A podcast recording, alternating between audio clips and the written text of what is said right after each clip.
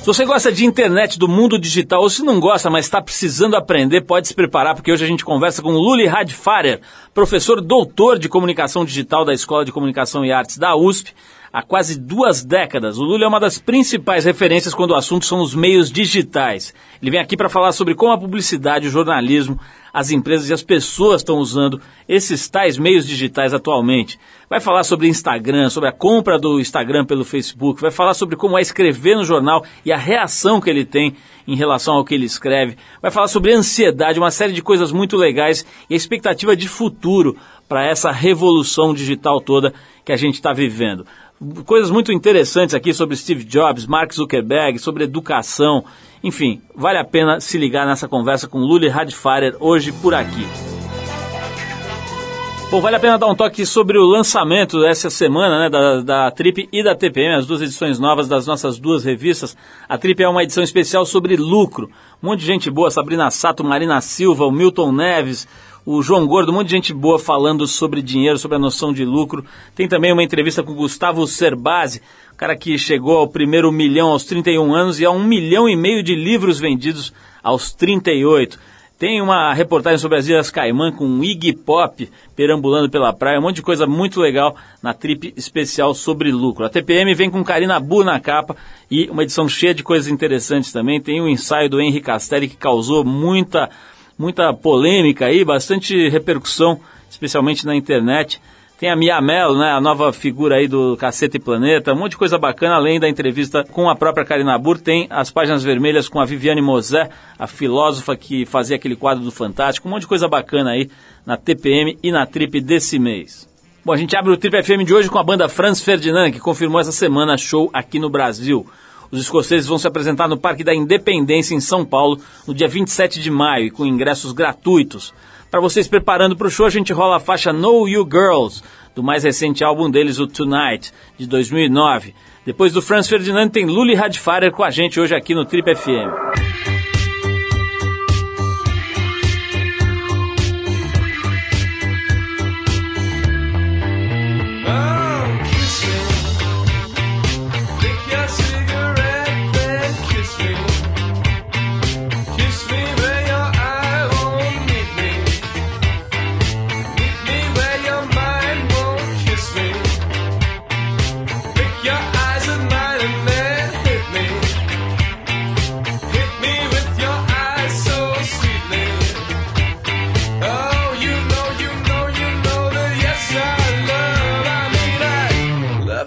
Get to know you.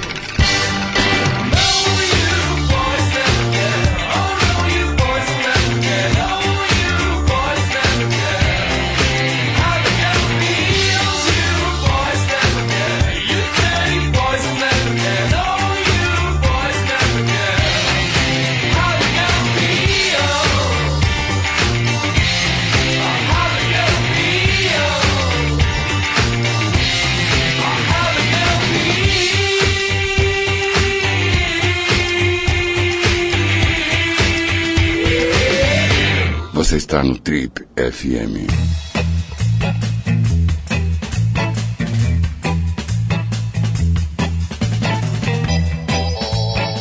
Ele é pioneiro no trabalho com internet no Brasil, dirigiu os departamentos de internet de algumas das principais agências de propaganda e portais aqui do país e é uma das mais relevantes referências brasileiras quando o assunto é meios digitais.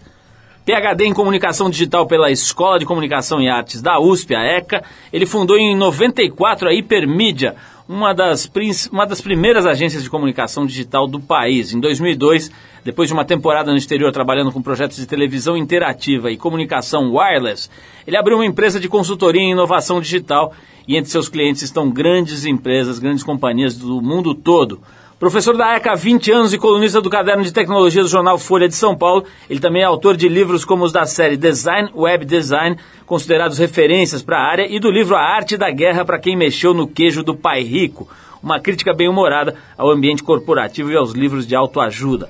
O papo hoje aqui no Trip é com o meio homem, meio tarefa, o Luli Radfarer, que está lançando essa semana a sua mais recente obra, Enciclopédia da Nuvem, que não é um livro sobre meteorologia, como muita gente pode pensar, mas um compêndio de ferramentas e serviços digitais para otimizar a vida de pessoas, sites e empresas. Luri, maior prazer te receber aqui novamente. Estou vendo aqui no meu arquivo, última vez que você veio aqui para o programa foi numa outra sexta-feira 13, em março de 2009, há pouco mais de três anos. E já estava mais do que na hora da gente te chamar de novo aqui para ver se começou a escrever na Folha. A gente tem visto toda semana aí você lançando temas muito interessantes para reflexão. E, e é importante trazer você também, porque três anos nesse universo onde você trabalha é meio que três séculos, né? Realmente muito tempo. Então seja bem-vindo.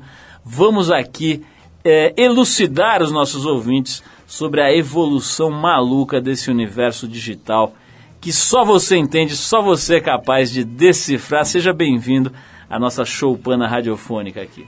Ô Paulo, muito obrigado. É um prazer estar aqui. Eu acho que vocês estão testando para ver se eu realmente dou azar para a trip ou não. uh, de qualquer maneira, é muito legal. Eu, eu entre a última vez que eu tive aqui, agora vocês deram a Sanji na capa. Vocês têm uma pegada do digital que é muito bacana, que já não é mais aquela coisa de nicho, que é cada vez uma coisa mais contemporânea, mais usada por todo mundo. E eu fico muito feliz de estar aqui. Luli, vamos começar falando de uma questão importantíssima ligada a esse universo no qual você milita e mergulha. Que é o seguinte, cara, ansiedade. Essa é uma questão que eu vejo ser pouco, poucas vezes abordada quando se fala desse assunto. Né? Todo mundo fica falando da nuvem, do não sei o que, da evolução de um bilhão de dólares que o não sei quem vendeu para o Facebook. Eu quero saber de ansiedade, cara, uma doença que mata muita gente, né? produz é, efeitos devastadores no sistema circulatório do caboclo e muita gente pipoca e explode por causa dessa doença. E essas maquininhas, esses sistemas, essas loucuras todas que a gente está inventando e, e, e, ao mesmo tempo desfrutando, usufruindo e, e usando, elas são geradoras de, de ansiedade em escala industrial. Né? Eu quero saber como é que você lida com a sua ansiedade, cara? Porque o cara fica catalogando um milhão de possibilidades, de lugares para você na, na internet. Você não está enlouquecendo, não, Luli? Olha, acho que a ansiedade é um perigo e a prima dela, a depressão, é outro perigo também. É, o jeito mais fácil que eu tenho para lidar com isso é o jeito que meus avós sempre tiveram, que é cada vez que você vê uma novidade, você não dá um passo para frente, você dá um passo para trás e pergunta: peraí, mas que raio é isso? Como é que eu vim parar aqui? Eu acho que é a mesma coisa que você tem quando você entra numa festa e encontra um monte de gente interessante. Se você quiser falar com todo mundo, você vai ser que nem aquele chihuahua que fica encoxando a perna do cara, insuportável. Se você deixar fluir, vai conversar com um, vai conversar com outro, vai perceber que tem um monte de oportunidade que você não vai pegar e que isso é natural. Você aos poucos vai fluindo naturalmente e você descobre a sua própria velocidade. Você não pode se comparar com os outros e nem se medir pelo que está acontecendo, porque você nunca vai pegar. Sabe? Um avião funciona, eu nunca soube como ele funciona e eu não me incomodo com isso, contanto que ele funcione. Agora me diz uma coisa, eu me lembro da gente ter se encontrado e eu falei agora que você mergulha nesse universo cibernético, mas você também mergulha no oceano, né? Eu quero falar dessa peculiaridade da sua vida que ninguém sabe, eu sei, porque eu já te vi lá carregando cilindros e toneladas de neoprene empacotados para ir mergulhar. Você tem esse hobby aí? Você gosta de mergulhar? Bom, mergulhar é sensacional. Mergulhar é voar sem asa, né? Mergulhar você é, é, aquela sensação que você não vai cair. Eu nunca pularia de paraquedas, não pularia de asa delta, que eu tenho medo daquele treco afundar. Mas mergulhar é maravilhoso porque você dança debaixo da água. Uma das coisas que eu acho mais bacana do mergulho é aquele tempo de é, decompressão que você tem, em que você é obrigado a ficar ali. Você não pode subir senão sua cabeça explode. E aquele tempo, muita gente, se você falou de ansiedade, muita gente ali fica ansioso, eu quero subir, quero subir. Pô, aproveita ali. Ali é um momento que é ótimo. Se tem uma onda quebrando em cima, você fica balançando de cabeça para baixo ali, esperando passar. Eu acho que é isso que as pessoas perderam. Elas perderam esse ambiente contemplativo, sabe? Esse momento de parar e observar as coisas em volta. E mergulho é disciplinatório. Se você não faz isso, você morre afogado. Luri, vamos fazer o nosso papo fluir da mesma maneira que você sugeriu que a pessoa é, atue numa festa cheia de gente. Eu vou jogando coisas, como se estivesse encontrando desconhecidos e você vai falando a respeito. Steve Jobs, esse, esse homem que faleceu aí, ele já se tornou né, um dos maiores ícones, talvez, da história da civilização recente.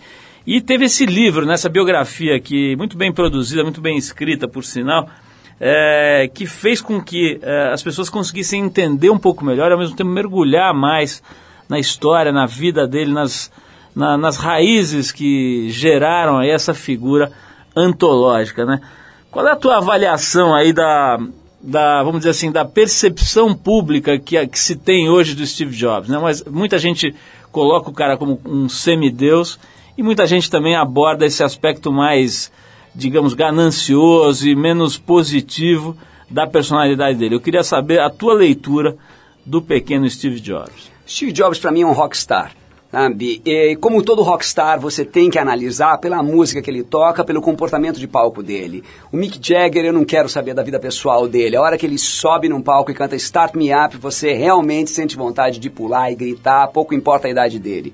Steve Jobs era claramente isso, tinha um monte de defeitos pessoais, mas quando o indivíduo subia num palco e falava, todo mundo se sentia com um pé no futuro.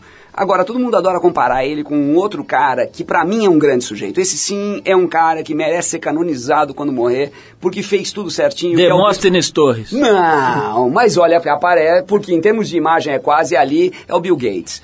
Cara, o Bill Gates ele fez aquilo que ninguém faz. Ele conseguiu se aposentar na hora certa, largou uma empresa funcionando lindamente e hoje ele trabalha três vezes mais para matar malária na África. Levanta um mundaréu de dinheiro e tenta convencer um monte de gente no mundo para ir cuidar de um problema de pobre, ele que é o homem mais rico do mundo. Quer dizer, se tem um cara que é exemplo em que você tem que espelhar sua vida pessoal nele, é o Bill Gates. Enquanto que o Steve Jobs é como Elvis. Sabe, eu quero cantar Love Me Tender, mas eu não quero morrer cantando gordo num cassino.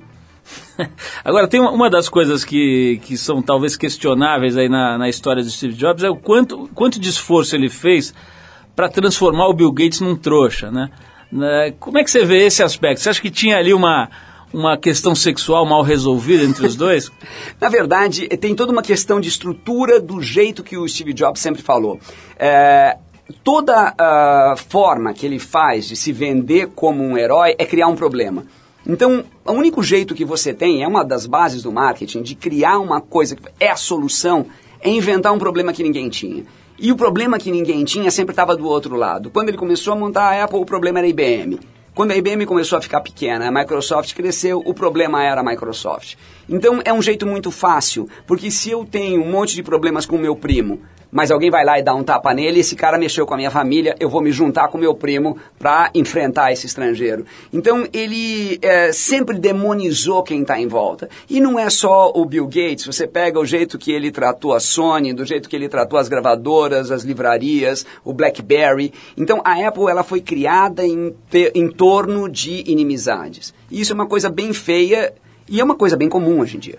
Luli, a gente já volta, vamos falar um pouco desse teu livro novo, Enciclopédia da Nuvem, 100 oportunidades e 550 ferramentas online para inspirar e expandir seus negócios. Vamos falar desse livro que foi lançado agora há pouco pela Eu, é, Elsevier, né, que é. é. o jeito certo de pronunciar, que é Elsevier, é essa editora que trabalha, Elsevier Campus, né, editora que trabalha muito na área de business, de administração e etc. Vamos falar sobre esse livro, vamos falar sobre outras coisas interessantes do mundo digital.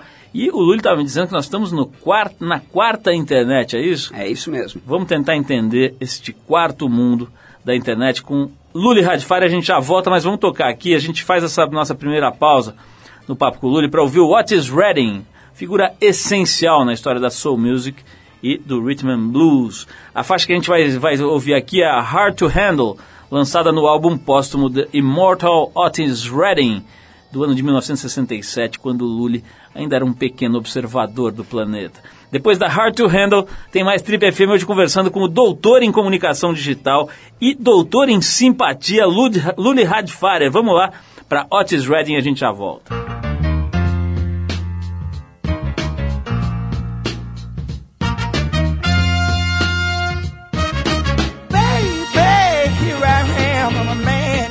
Scene. I can give you what you want, but you got to go home with me. I forgot some good old loving and then I got some in store. When I get through throwing it on you, you got to come back for more. Boys and things will come by the dozen, but that ain't nothing but drugstore loving. Pretty little thing, me light your count, cause mama, I'm sure hard to hell and I yes around.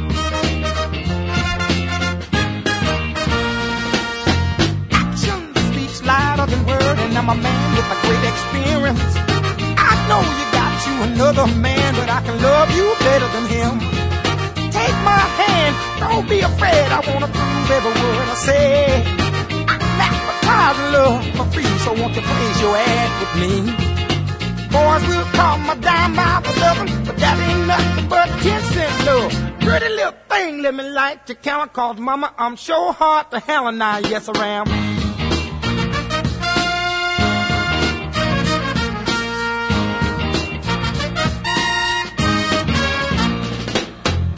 Baby, here I am, I'm a man on the scene. I can give you what you want, just come go home with me. I got some good old loving and I got better in store. When I get through throwing it on you, you got to come back for more. Boys will call my dime by for loving, but that ain't nothing but drugstore love. Pretty little thing, let me light the counter called Mama. I'm sure hard to hell and I, yes I am.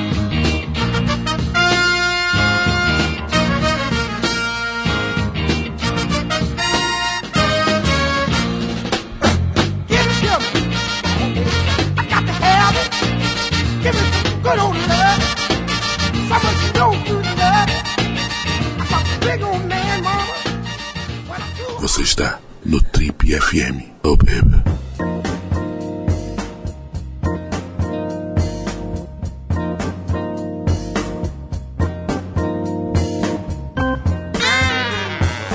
Legal, pessoal, estamos de volta. Você está ouvindo o programa de rádio da revista Trip e hoje conversando com essa fera. Eu não sou Faustão aqui, mas eu vou chamar o cara de fera porque ele é mesmo, sabe tudo. Luli Radfire está escrevendo. Quanto tempo você já está escrevendo na Folha lá? Luli? Um ano e meio, quase dois. Como é que é? Tem sido legal, cara, porque você se expõe bastante ali, né? Cara? Na medida que toda, toda semana, né? Toda semana. Toda semana você tem que emitir opiniões e, enfim, se posicionar.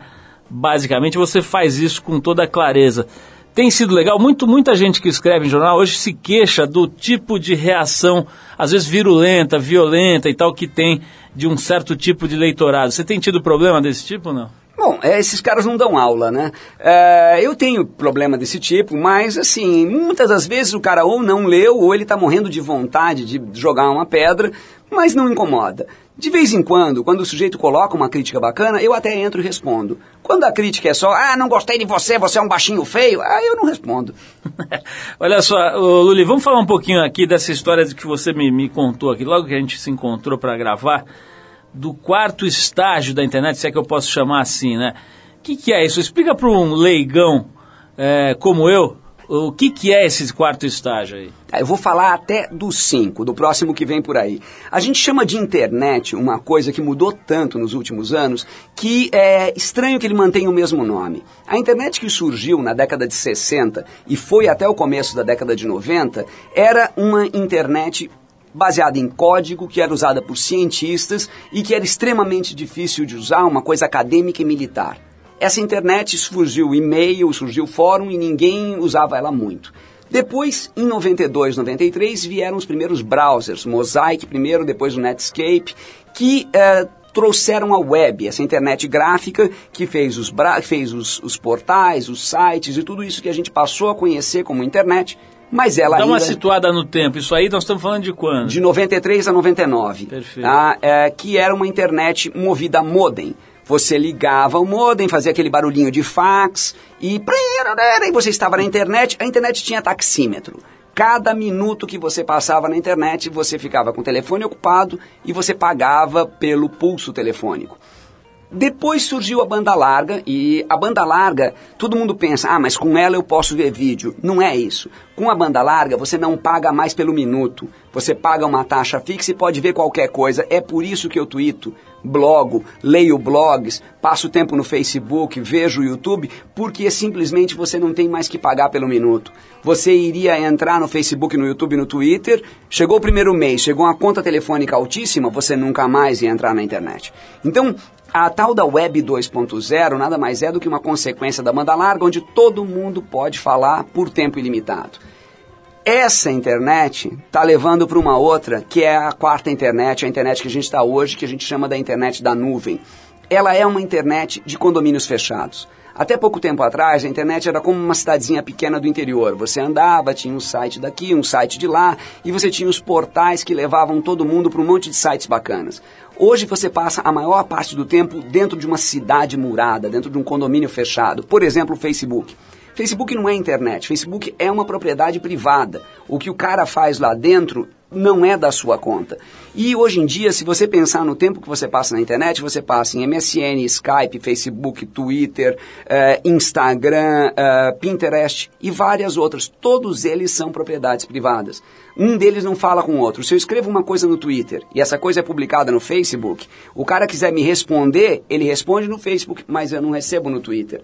Então, esse mundo cheio de pequenas bolhas é o mundo da nuvem e esse livro que eu escrevi é basicamente um guia turístico no meio desses condomínios todos. A nuvem te dá o espaço para a próxima internet, aquela que a gente vai ver daqui a dois ou três anos, que é a internet das coisas. É a hora que eu falo com a minha geladeira, é a hora que eu falo com a minha televisão e é a hora que a minha televisão fala de volta. Até pouco tempo atrás eu não podia ter isso porque eu ia precisar ter um computador na minha TV e esse computador ia ter versão de sistema operacional, ia precisar ser atualizado, ia ser um enorme desperdício de dinheiro. Hoje o que eu preciso ter na minha TV é uma câmera e uma antena. O que eu preciso ter na minha geladeira é um sensor e uma antena. Eles pegam essa informação, mandam para um servição na nuvem, como por exemplo o Google, que interpreta e devolve. Então eu posso assistir um programa chinês na TV sendo traduzido simultaneamente e falado em português, não porque a minha TV interpreta, mas porque ela manda para a internet e a internet interpreta. Luli, vamos fazer uma. Vou, vou fazer uma pequena sabatina aqui com você, te perguntando sobre o uso que as entidades existentes estão fazendo dessa revolução toda. Quer dizer, por exemplo, você acha que a publicidade, vamos falar aqui do Brasil, porque ele está mais perto da gente. Sim. Você acha que eles estão usando bem a propaganda, né? Quer dizer, essa coisa do viral e de fazer um filminho e ver se as pessoas começam a passar uma para outra tal. Esse é o melhor uso que dá para fazer? Como é que você está vendo isso? Eu acho que a publicidade está numa fria danada porque ela está trocando de perfil profissional.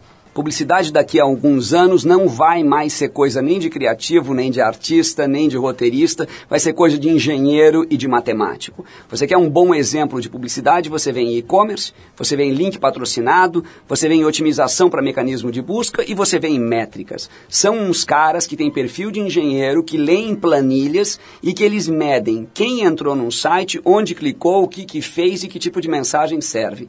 Isso está muito distante daquela publicidade criativa que passava na televisão para todo mundo ver e você gostar e reproduzir. Então a, a publicidade ela está ficando mais técnica porque agora ela está tendo que entregar resultado e o cliente está cobrando esse resultado.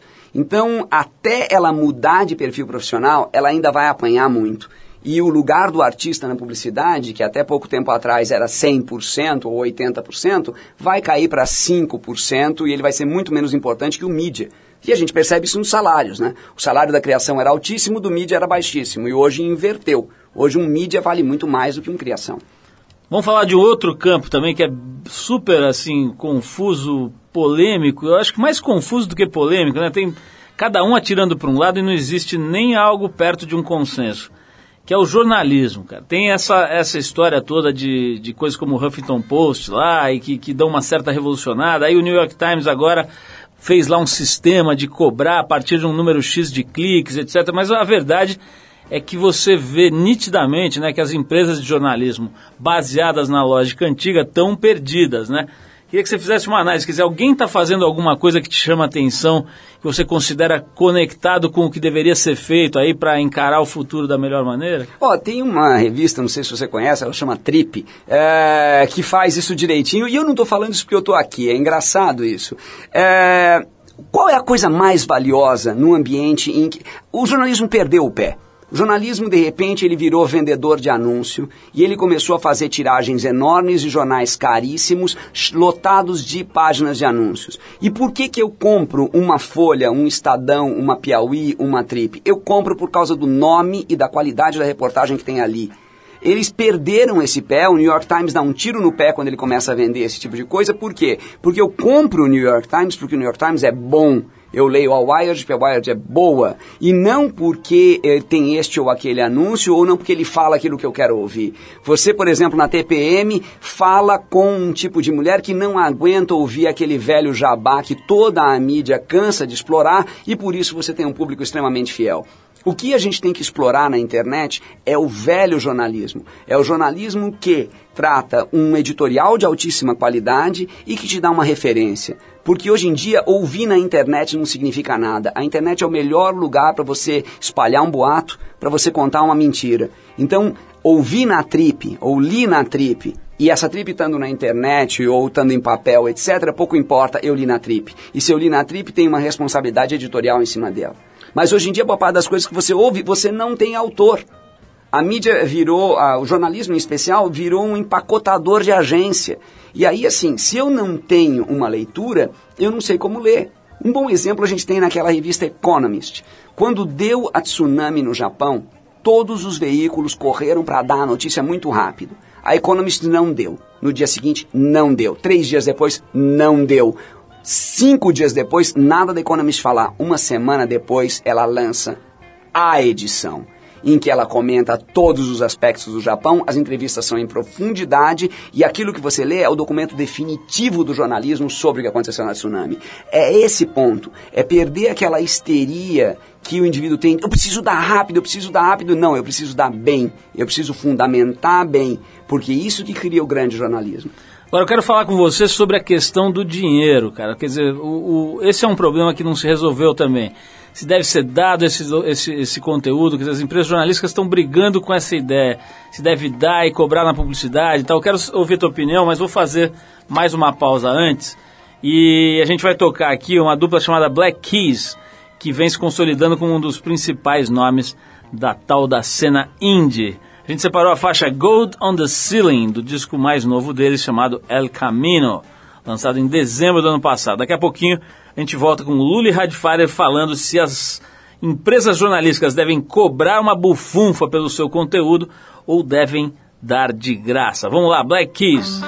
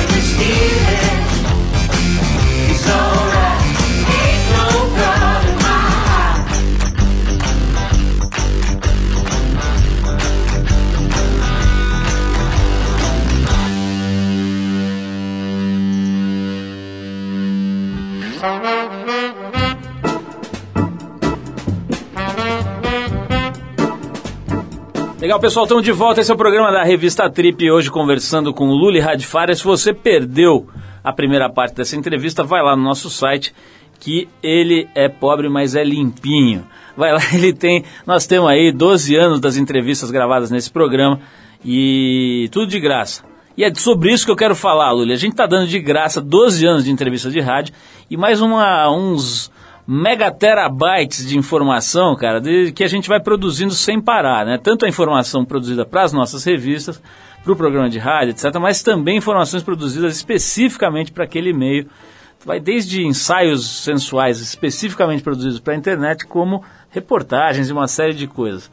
E a ideia, pelo menos até agora, foi não cobrar nada por isso. Dá realmente esse conteúdo todo de graça, de presente para as pessoas. Já existem companhias de mídia trabalhando de forma diferente, cobrando, fechando cantinhos, fechando espaço. Agora, é, você me corrija se eu estiver errado, mas o New York Times fez lá um esquema que você vai clicando e a partir, se não me engano, do vigésimo clique, vem lá um aviso que você precisa pagar para ir adiante naquela experiência, né? Qual é a tua opinião, cara, como um estudioso desse assunto, enfim, que, que faz isso há muitos anos? Eu acho que o problema maior não é cobrar ou não cobrar, mas é colocar a cobrança como algo central.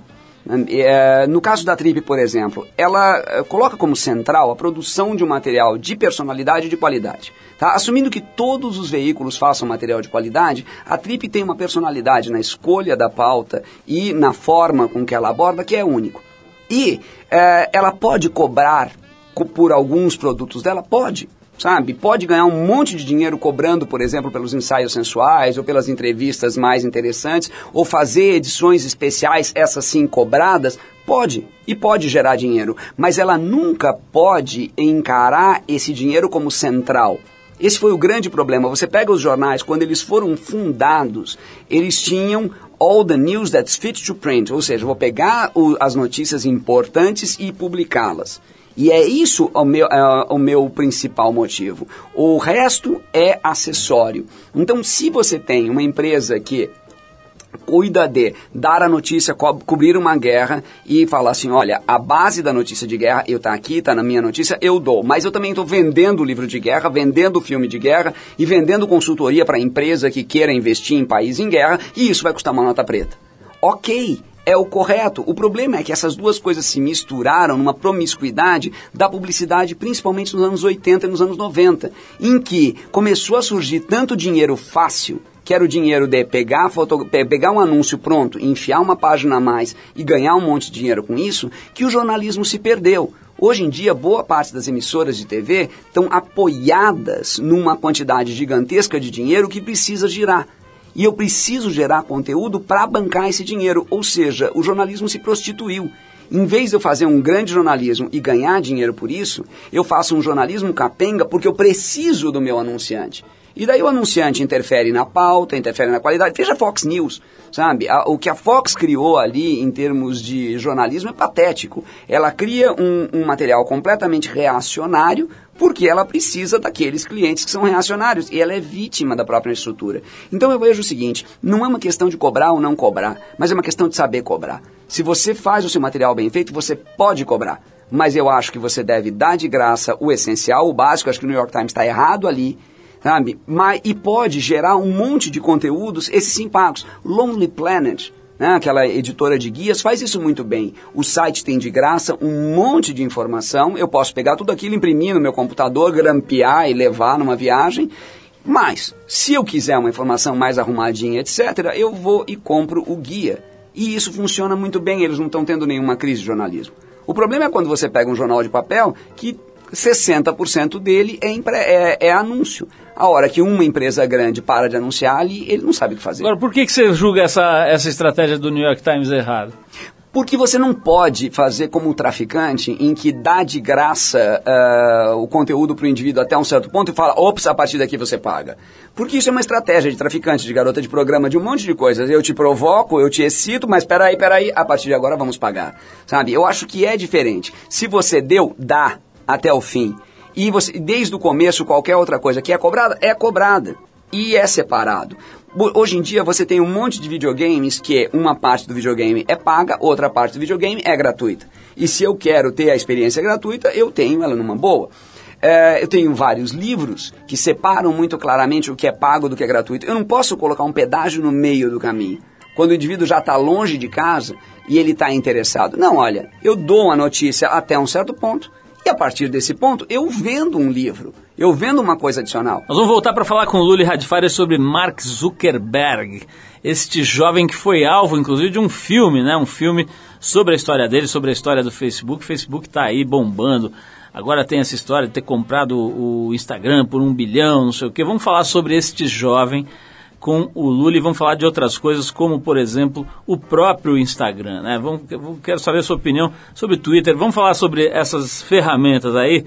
Logo depois da gente tocar o Waylon Jennings, que foi um importante músico do, da country music norte-americana, principalmente daquela vertente chamada Outlaw Country, ou Country Fora da Lei. A gente separou uma faixa chamada Honky Tonk Heroes, daquele disco Wanted The Outlaws, lançado em 76 em parceria com Willie Nelson, Jesse Coulter e Tom Paul Glasser. Sei lá quem é esse Tom Paul Glasser, mas deve ser alguém importante no mundo do country music. Depois dos Fora da Lei da Música Country, a gente volta com o jovem professor mega potência na sapiência sobre o mundo cibernético, Luli Radfire, elaborando sobre as redes sociais. Vamos lá.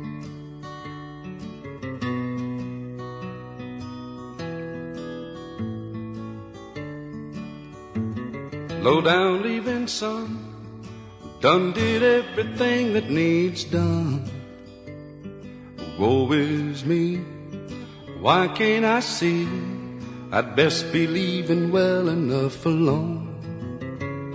Them neon light nights couldn't stay out of fights. Keep a haunting me in memories. Well, there's one in every crowd for crying out loud. Why was it always turning out to be me? Where does it go? The good Lord only knows. Seems like it was just the other day.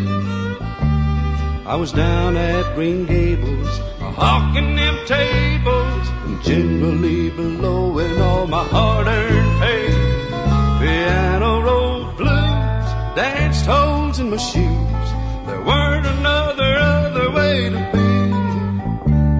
for lovable losers, no account boozers, and honky tonk heroes like me.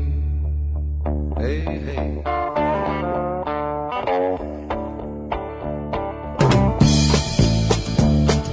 Where does it go? The good Lord only knows. Seemed like it was just the other day. I was down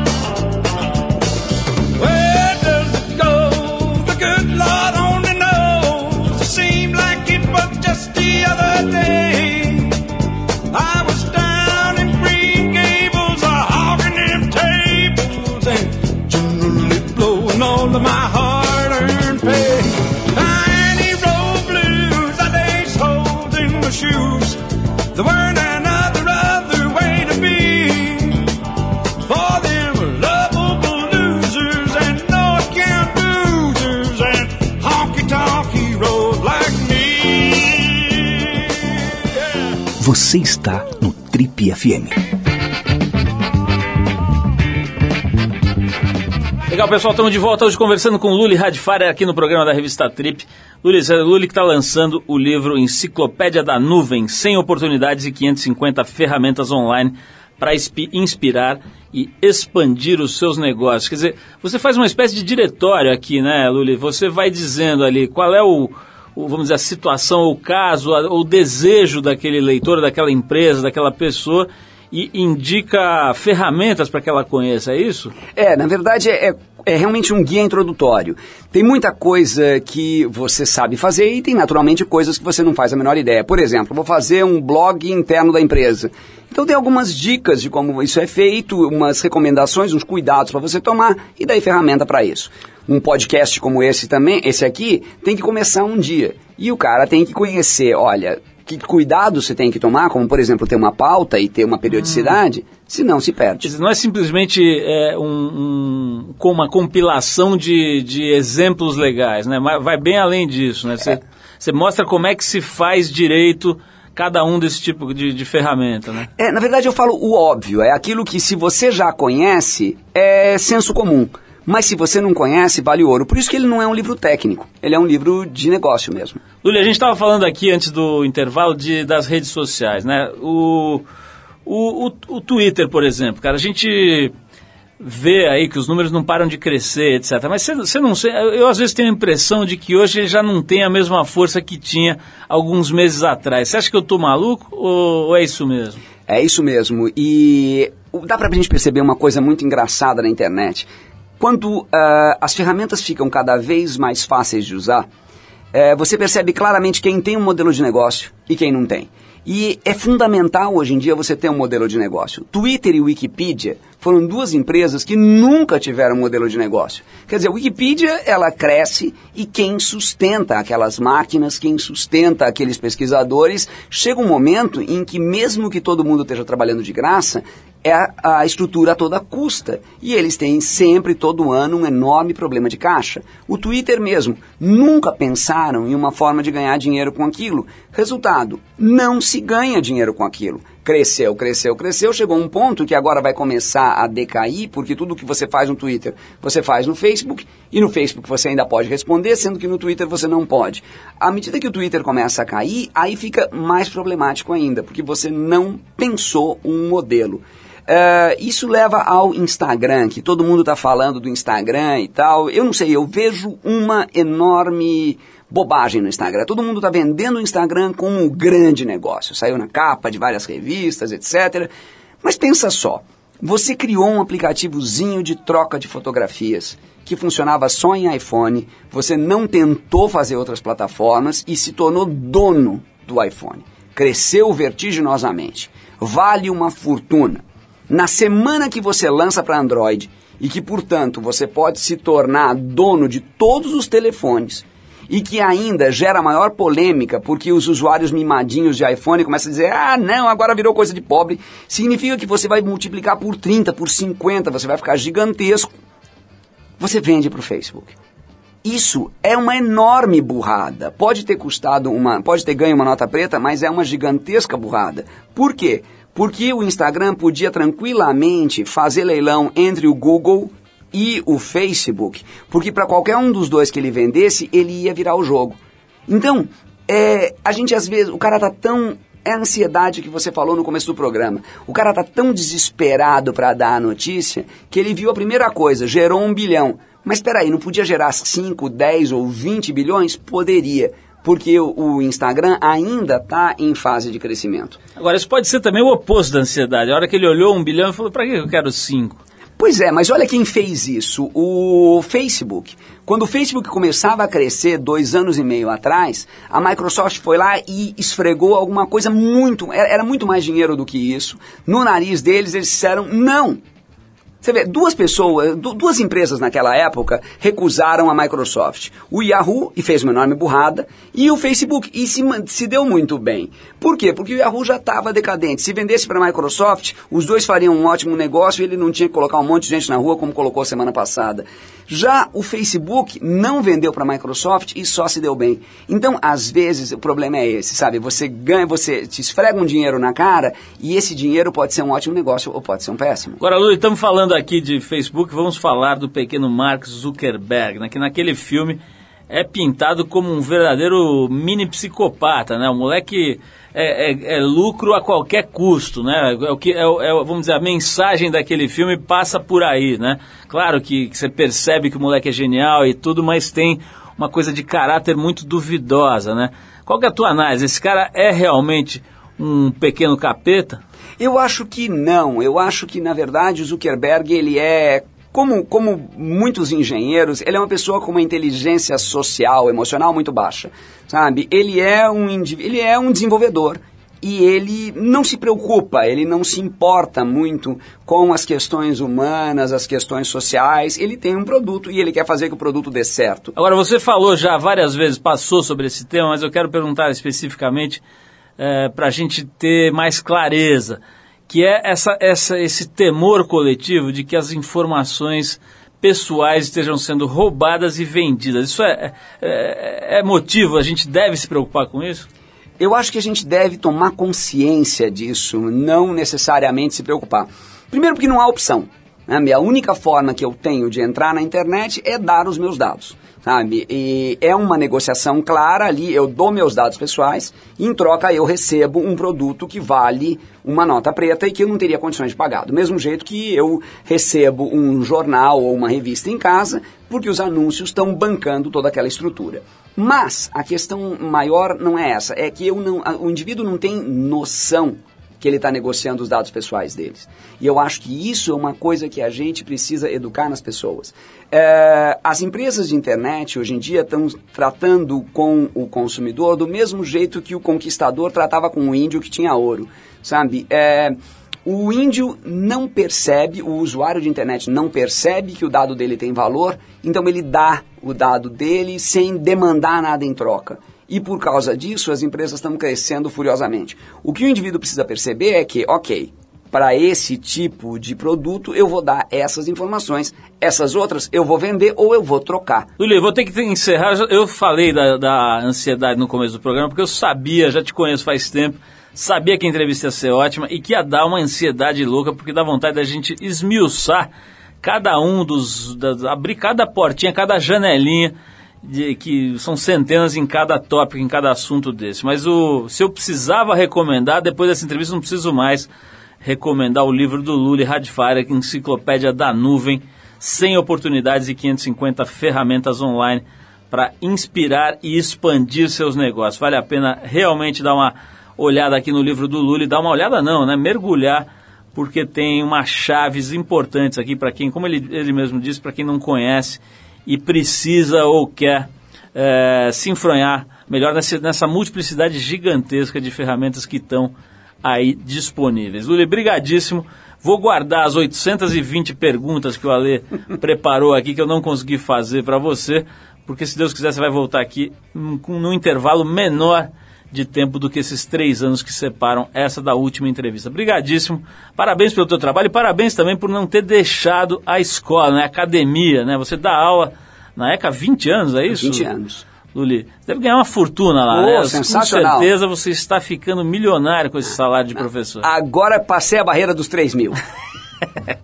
Luli, obrigado, parabéns por não ter deixado é, esse lado da tua atividade. Eu sei que você faz outras coisas, consultorias, etc., mas é muito legal saber que você está lá na escola, está lá ensinando, está lá dividindo com as pessoas aquilo que você conseguiu adquirir de conhecimento. A gente vai então seguir adiante com mais música aqui. A gente vai encerrar o papo com o Luli Radifária, com uma cantora que a gente gosta muito, que é a Andréa Dias. Apesar da tecnologia wireless estar dominando os equipamentos, a gente separou aqui a faixa O Fio da Comunicação, do álbum Volume 1, lançado pela Andréa no ano de 2008. Luli, mais uma vez, Super obrigado pela tua presença, parabéns pelo teu trabalho, pela clareza com que você consegue trazer para a gente né, tanta informação privilegiada. É, recomendo que vocês leiam a coluna do Lully no jornal e acessem. Você tem um blog legal também, né? Lully com BR. Acessem o blog do Lully e vamos de Andréa Dias. Valeu, Lully. Obrigado.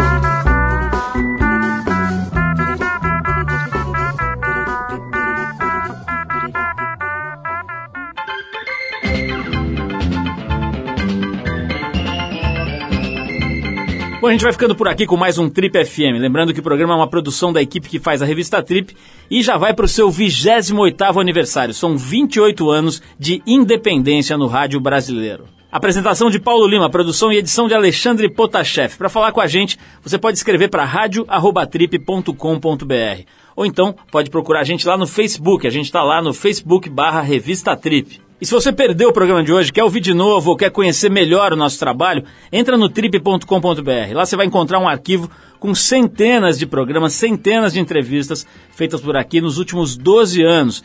E você pode baixar essas entrevistas para ouvir a hora que quiser, onde quiser. Tem gente que ouve no trem, no ônibus, pedalando, correndo, enfim, a hora que você quiser, você pode acompanhar o nosso trabalho. Você também pode acessar esse arquivo pelo aplicativo da revista Trip para o iPhone, para o iPod Touch e também agora no iPad. É só procurar lá na Apple Store, você vai achar, ele é gratuito. Na semana que vem a gente volta nesse mesmo horário com mais um Trip FM. Abração e até a próxima.